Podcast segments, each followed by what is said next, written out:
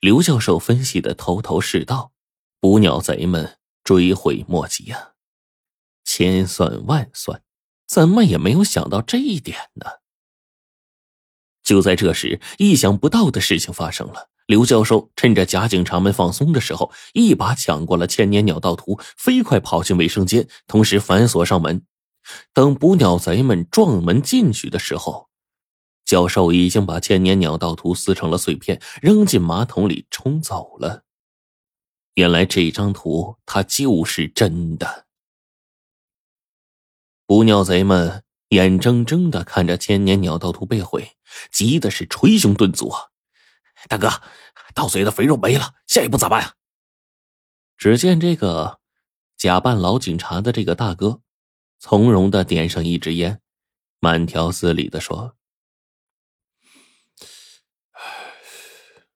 别急，千年鸟道图早就在这儿了。”说完，他指了指刘教授这脑袋，众人恍然大悟。可不是吗？刘教授不就是一张活着的千年鸟道图吗？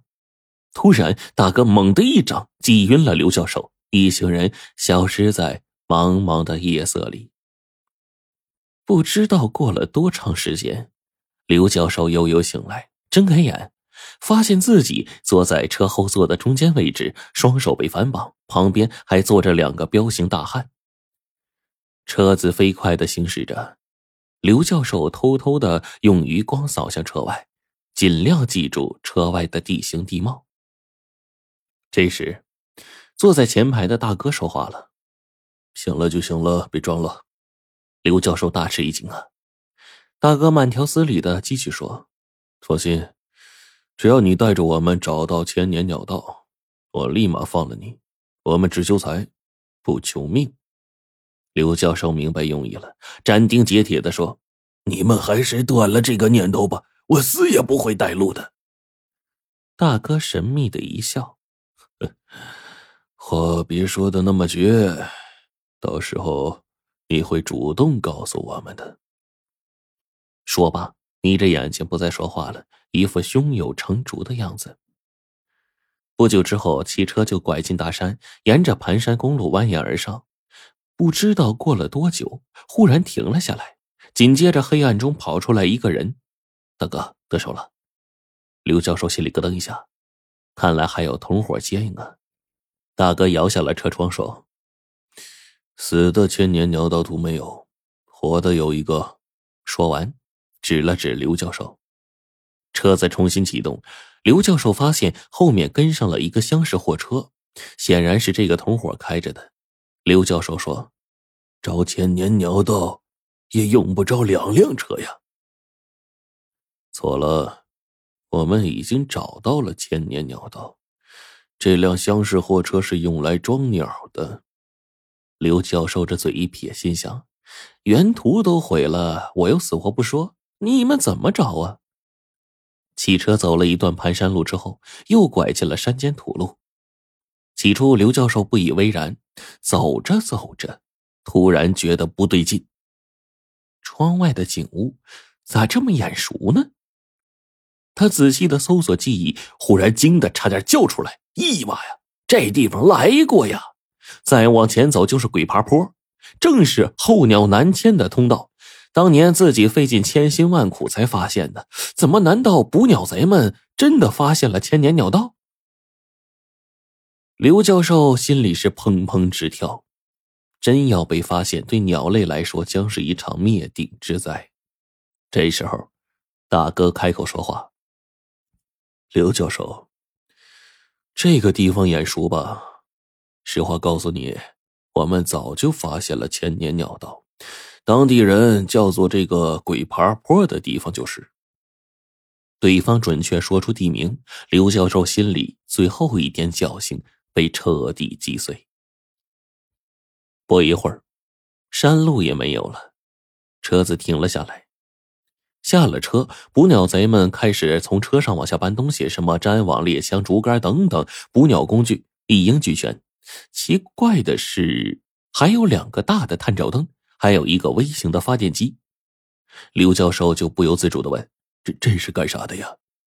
大哥撇撇嘴：“找鸟呗。”刘教授浑身一哆嗦呀。鸟有趋光性，一照就会俯冲下来，地上的大网就会一网打尽。这么高科技的捕鸟手段都用上了，看来呀，这是一伙专业的捕鸟贼，而且身后还有一个巨大的产业链，捕杀、运输、贩卖一条龙。但是让刘教授不解的是，既然他们已经找到了千年鸟道，干嘛还要找这个千年鸟道图呢？为啥还要绑架自己呢？一伙人押着刘教授上了鬼爬坡的顶部，一溜架起五张大网，几乎将整个坡顶都控制住了。然后又架起了微型发电机，竖好探照灯。眼下正值秋末冬初，正是候鸟南迁的季节。做好这一切，大哥斜着眼问刘教授：“告诉我们，鬼见愁在哪儿？我们要找的是千年鸟道上的鬼见愁。”此话一出，刘教授心惊肉跳啊！鬼见愁是千年鸟道上的咽喉。其实，千年鸟道并不是窄窄的一条通道，一般宽度在几十公里，平原地带甚至有上百公里。候鸟是在这个宽度范围内南迁的，但是鬼见愁则不同，大约只有一公里宽，而且所有南迁的候鸟必须通过这个窄窄的通道，因为鬼见愁两侧都是高耸入云的崇山峻岭，鸟儿根本飞不过去。所以说，这是千年鸟道上的咽喉。所幸的是。这帮捕鸟贼还没有找到鬼见愁，否则对鸟来说将是一场毁灭性的灾难。想到这儿，刘教授心里略感安慰。见到刘教授死活不开口，大哥意味深长的说：“你不说是吧？没关系，一会儿你会求着告诉我们。”刘教授心想：大不了就是一死。连死都不怕，你还能撬开我的嘴？这样一想，反而释然了。不一会儿，就迷迷糊糊的睡着了。正睡得香呢，忽然被人摇醒了。大哥诡异的笑着说：“ 走，带你看场好戏。”说完，领着刘教授向远处的一片树林走去。这伙捕鸟贼呀！蹑手蹑脚的，连大气都不敢出，生怕惊动了什么。离树林大概两百米远，众人才停了下来。大哥拿出望远镜，仔细的张望了一会儿，然后递给刘教授，指了指远处的树林：“你看看。”刘教授接过望远镜，好家伙，望远镜也是高倍的红外线望远镜，夜晚看得清清楚楚。